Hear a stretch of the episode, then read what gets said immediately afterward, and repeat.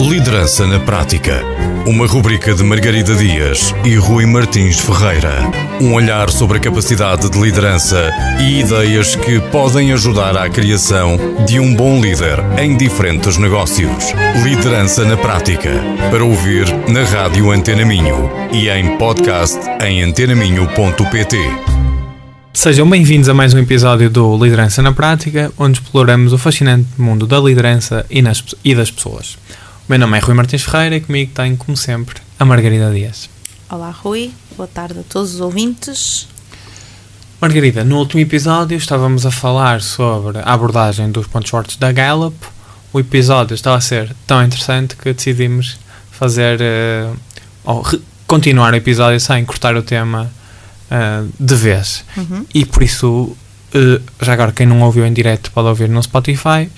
Uh, quem está a ouvir no Spotify, ótimo, e não tiver ouvi ouvido anterior, pode ir para trás. Portanto, estamos a falar sobre os, em concreto, alguns pontos fortes que, no caso, na prática, era o meu perfil. Uhum. Mas a pergunta que eu tenho é até mais o que é que um líder pode fazer sabendo que existe esta abordagem? Uhum. Ele pode ou deve gerir as pessoas de acordo com isso, deve tentar encontrar diferentes determinados perfis, deve usar isso no recrutamento.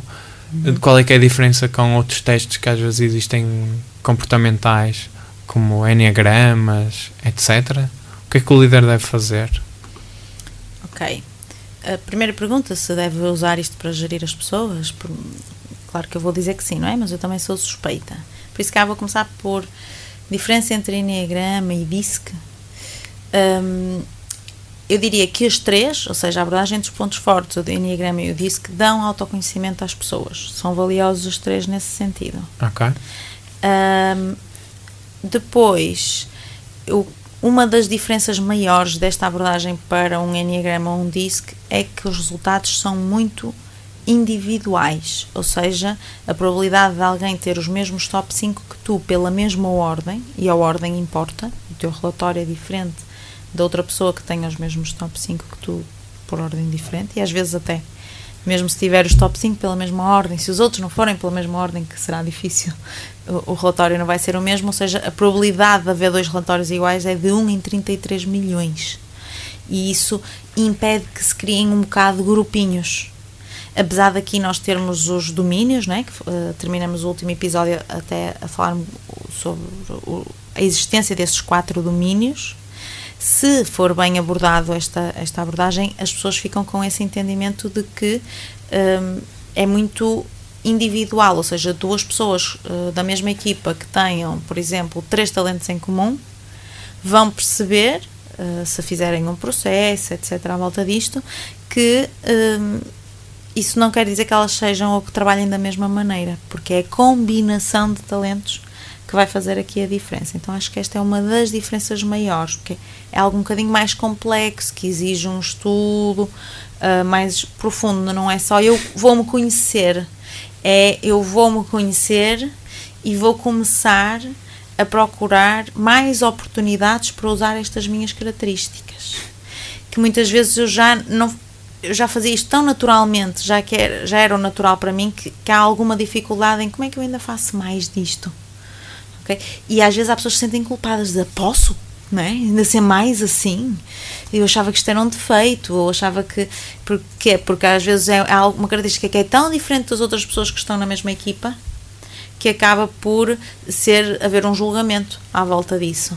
Quando surge essa noção de não, isto então é suposto eu ainda usar mais, eh, o que eu quero dizer é uma, uma segunda maior diferença desta abordagem para as outras, né? a primeira foi ser mais individual, uma segunda é o- a maneira como ela é passada, no sentido de que nem é só tens aqui estas características para tu te conheceres melhor, mas sim é suposto tu te focares nelas e investires nelas para elas se tornarem de talentos para pontos fortes. Ou seja, acho que aí também é o ponto que é contraintuitivo. Nós temos tendência a ir corrigir aquilo que nos custa, é o esforço, aquilo que é natural, que é fácil, que já fazemos mais ou menos bem, não queremos estar a investir mais tempo, então isto já faço bem, vou, vou estar a insistir para quê? Uhum. Então, uh, o papel muitas vezes do líder até é mesmo esse de ir puxando, ir insistindo, porque não é nossa natureza, vamos dizer assim, humana, ter essa tendência. E hum, então, tendo em conta isso, não devemos usar isso no recrutamento? Se temos um determinado papel mais estratégico, ou por outro lado, precisamos de alguém que execute, não é? até a reboque daquilo que estávamos a falar no episódio passado. Uhum. Eh, se eu preciso de alguém que esteja, que execute, que me ajude a concretizar ideias, eh, não devo tentar almoçar para alguém com esse perfil? Um, eu vou dizer sim e não sim e não. não Agora fizeste-me porque... lembrar uma frase do que eu tenho que partilhar. Acho que foi o Nixon que disse que ele queria um economista sem mãos. Porquê? Que o economista, quando apresenta. Imagina, estava o desemprego, a, o que é que devemos fazer? E há uma determinada medida. E eles iam, por um lado, ah. portanto, on one hand. Uhum. E depois, e depois apresentava on, on the, the, other, other hand. hand. e ele fogo assim, fico sem saber o que fazer. Quero um economista sem mãos que Pronto. me apresente só uma ideia. Eu não, vou ter que te dar nas um as duas mãos. O, o porquê que não? Não no sentido de não usar o assessment, não fazer a pessoa fazer o, o teste durante o processo de recrutamento. Porque isto, a Gallup é muito clara nisto, eles dizem mesmo isto uh, de forma direta e transparente, que é, o teste não mede intensidade. Pode aparecer alguém em que sim, a melhor oportunidade de sucesso dessa pessoa é através de uh, talentos associados à execução, como o exemplo que estavas a dar, não quer dizer que essa pessoa seja perfeita para a tarefa ou, ou, aquilo que é necessário ser executado ou que esteja a usar esses talentos já numa, num, num estado maduro. Mas tu tiveres uma pool de 5 ou uma, um leque de 5 pessoas, uh, porque o, o, que eu entendi que tu disseste foi que não havia uma intensidade, não quer dizer que, que ela seja necessariamente a melhor. Uh, uhum. opção disponível no mundo, mas uhum. é óbvio que isso também não, não quer, não é? Dá sempre alguém melhor do que alguém à partida. Uh, mas do, em cinco pessoas, se o perfil de uma delas se enquadrar mais nesse que os pontos fortes sejam execução, mesmo assim não achas que isso é uma não te dá um, um, uma leitura melhor sobre o potencial da um, pessoa para, esse, para essas tarefas? Eu percebo o que queres dizer, mas eu continuaria a, a, a, aconselhar a que não o fizessem. Acho que o momento ideal é onboarding, mal a pessoa entra. Ok, vamos fazer este teste, que já toda a gente sabe. Porquê? Porque se for uma empresa de pontos fortes, já tem essa linguagem, as pessoas já falam assim umas com as outras sobre os temas de talento, e então é uma maneira da pessoa também se integrar.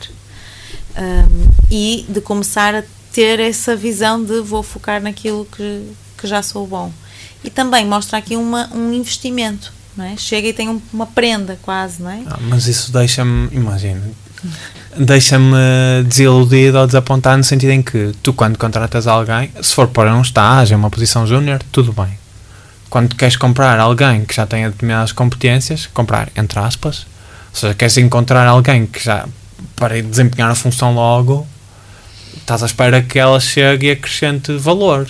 Se depois vais fazer o teste a seguir.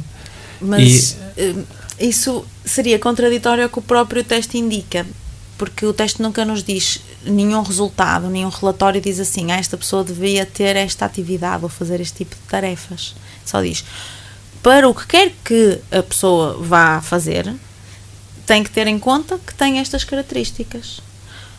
Ou seja, hum, alguém, como estavas a dizer, imaginemos nos teus top 5 não aparece nenhum de execução. Não sabemos como é que são os outros 5 dos top 10, não é? Porque os, os primeiros 10 são, são os dominantes. Um, mas vamos imaginar que nos teus top 10 até não tens nenhuma execução. E eu agora pergunto-te, quer dizer que não executas nada? Não, quer dizer que provavelmente antes de executar precisas de pensar, tens um ritmo que pode parecer mais lento a quem tem talentos de execução alto. Eh, ou seja, a própria abordagem diz-nos: nós não estamos a dizer que umas pessoas só servem para umas coisas e outras para outras, porque este tipo de talentos não são um, vocacionais, são o que é natural para cada um. O, estamos a dizer é que cada um tem a sua maneira de chegar aos mesmos resultados. Lembras-te no episódio lá no 39 nós dissemos um dos pressupostos é duas pessoas excelentes numa função atingem os mesmos resultados através de comportamentos diferentes. Então, é por isso também que é, é, é, há esse conselho de não usem no, no E mede também, no, mede também em energia barra esforço despendido. Ou seja, alguém para quem determinada tarefa lhe é mais natural e, e uh, prazerosa, uhum. Outro alguém pode fazer a mesma coisa, exatamente a mesma coisa, ou seja, nem é bem o, o exatamente o que estás a dizer, mas exatamente a mesma coisa, mas com um esforço Sim. triplicado. Sim, isso também acontece. E, e acaba por também acontecer muito. Um, que eu agora percebo estou a, a, pensar ao mesmo tempo que estou a falar, por causa da tua questão do, do, do recrutamento. Que é, ok, um, sim, é o que eu estava a dizer, no sentido de duas pessoas diferentes conseguem os mesmos resultados à sua maneira, mas também acontece, eh, eu tenho assistido a isso, de abertamente pessoas a dizerem ah, então por isso é que eu adoro, vou, chutar coisas, passar faturas. E outra pessoa que está na mesa e que é quem também passa faturas, mas se calhar detesta, diz, ah, é, é que eu detesto. O haver esse momento, pronto, ah, então passa-me isso para mim, eu faço sempre isso que não tenho problema nenhum. Ah, é, então, pronto, fica ali eh, uma coisa que que para o outro nunca teria coragem de, olha, não queres passar tu as faturas todas porque para ele é a coisa mais seca do mundo, nem outra pessoa ia dizer, olha, não me queres passar as eu, esta tarefa eu faço eu tudo porque também não quer sentir não é? que ah, eu é que mando aqui né? havia claro. ali essa, esse medo de ambos os lados e nenhum estava se calhar satisfeito o suficiente não é? Mas claro também já pode acontecer a pessoa perceber tipo, eu não estou realmente no lugar certo eu acho que isso. E... Eu tenho a suspeita, suspeição que isso acontece muito. Sim, é assim, nos processos que eu vi por acaso não aconteceu, ou pelo menos nunca aconteceu em termos de ser uma novidade. Tanto as pessoas quanto a equipa, quanto o líder já sabiam. Só não tinham palavras, se calhar, não é? Não tinham uma, uma linguagem que facilitasse trazer isso à tona. Mas eu nunca, em primeiro lugar, isso não aconteceu muitas vezes, por acaso, para já mas as vezes que aconteceu nunca, nunca foi uma novidade. Que as trabalhas com empresas, acho eu, corrijo-me se estiver enganado, hum. cujas pessoas têm oportunidades mais fáceis. Ou seja, podem mudar de emprego caso queiram com alguma facilidade. Uh, sim, algumas sim, mas por acaso o exemplo que me estava a lembrar de, de pessoas que, ok, não estavam no sítio certo, uh, até não, não, não, não bate certo com isso no, nem foi no Mas sítio tem certo. oportunidade ou não?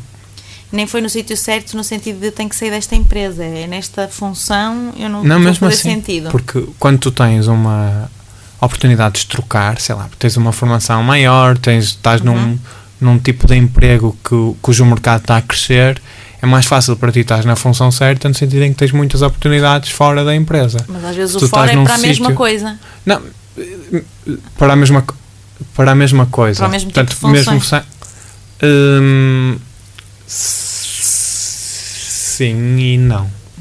Se tu, imagina, se tu tiveres um, é mais fácil tu migrares de carreira quando tens um determinado tipo de formação uh, do que se tiveres pouca educação, sim, sim, 60 sim. anos de idade. Ou seja, tens que te sujeitar a estar ah, na posição claro, errada porque simplesmente não consegues ter Sim, essas oportunidades. E já chegou a acontecer da pessoa ficar. E imaginem, nem a Gallup diz em momento nenhum. Ah, e as pessoas só deviam estar 100% do seu tempo a utilizar os seus talentos. Uh, isso até nós falamos naquela série de episódios que fizemos com as, com as, 12, com as 12 perguntas. perguntas, exatamente, que a pergunta associada à utilização dos talentos dizia se eu tenho a oportunidade de utilizar os meus talentos todos os dias ou seja, não é suposto que a pessoa esteja 100% Todos do tempo, mas é suposto dar uma oportunidade diária para a pessoa utilizar os, os seus talentos. Porque às vezes há tarefas que, que não há assim tantas maneiras de as fazer, né? E, e, e, a pessoa não tem como fugir delas e tem que as cumprir. E ok, ali se calhar vai estar sim em esforço.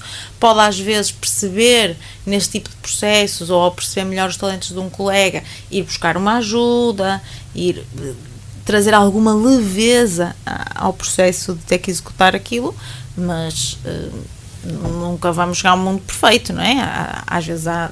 Então, numa empresa, estamos a falar de pequenas médias, de 5, 8 pessoas, vai haver tarefas que ninguém quer. Mas isso, quando isso vem à tona, pelo menos roda, ok, ninguém quer isto, ninguém gosta. então vamos pôr justo vamos uma semana cada um, ou sei lá. Uh, Encontra-se ali uma maneira de não ser uh, de ser mais justo de alguma maneira. Pede só estagiar. Coitado de estagiar. Um, mas diz-me o teu terceiro, só para termos mais aqui exemplos de. O meu terceiro. Já falamos sobre o primeiro e o segundo no outro episódio. O meu terceiro é o context. Contexto. Outro pensamento estratégico. Contexto são pessoas que, como o próprio nome indica, precisam e gostam de contexto. Por acaso, na tua área, isso é demasiado óbvio, de, mas eh, mesmo eh, quem não é da tua área para começar o que quer que seja, quem tem contexto alto, são pessoas que fazem muitas perguntas. Querem saber porquê, para quem, quando, uh, a que propósito. Não, não, não gostam de seguir simplesmente uma, uma ordem. Olha, faz isto antes assim, troca para isto. Vai perguntar automaticamente, mas porquê? Uh, a que propósito é que eu estou a mudar isto? Eu preciso de mais contexto para conseguir uh, dar essa resposta. Tem a ver também com pessoas que gostam de pensar no passado ou que trazem a resposta para o que está a acontecer atualmente, baseado naquilo que já aconteceu, e por isso são pessoas que muitas vezes têm boa memória. Eu já passei por boa memória auditiva, visual, vários tipos de boa memória, mas todos dizem realmente sim. Uh, sei que muitas vezes as pessoas me dizem como é que te lembras disto? E uh, são, são pessoas que têm contexto alto pode também uh, dizer pessoa, falar de pessoas que têm um gosto especial por temas de história. Uh, filmes ou séries da época, ou até livros da época, museus. Quer dizer, há pessoas que não têm contexto alto e que também gostam deste tipo de temas, atenção. Mas costuma caracterizar quem tem contexto alto ter um amor por esse tipo de pelo, passado, não só a própria árvore genealógica, também pode ser, pessoas que faziam perguntas aos avós, etc., quanto mesmo história, até pode ser eh, pré-humana, não é? Não sei. Ressoa contigo? Ressoa totalmente. Ah, não a questão dos filmes de época, mas a questão da história, totalmente. Totalmente. Engraçado. E da memória, por acaso fiquei curiosa. Da memória também, totalmente. Tenho memória incrível. Pronto, encaixa.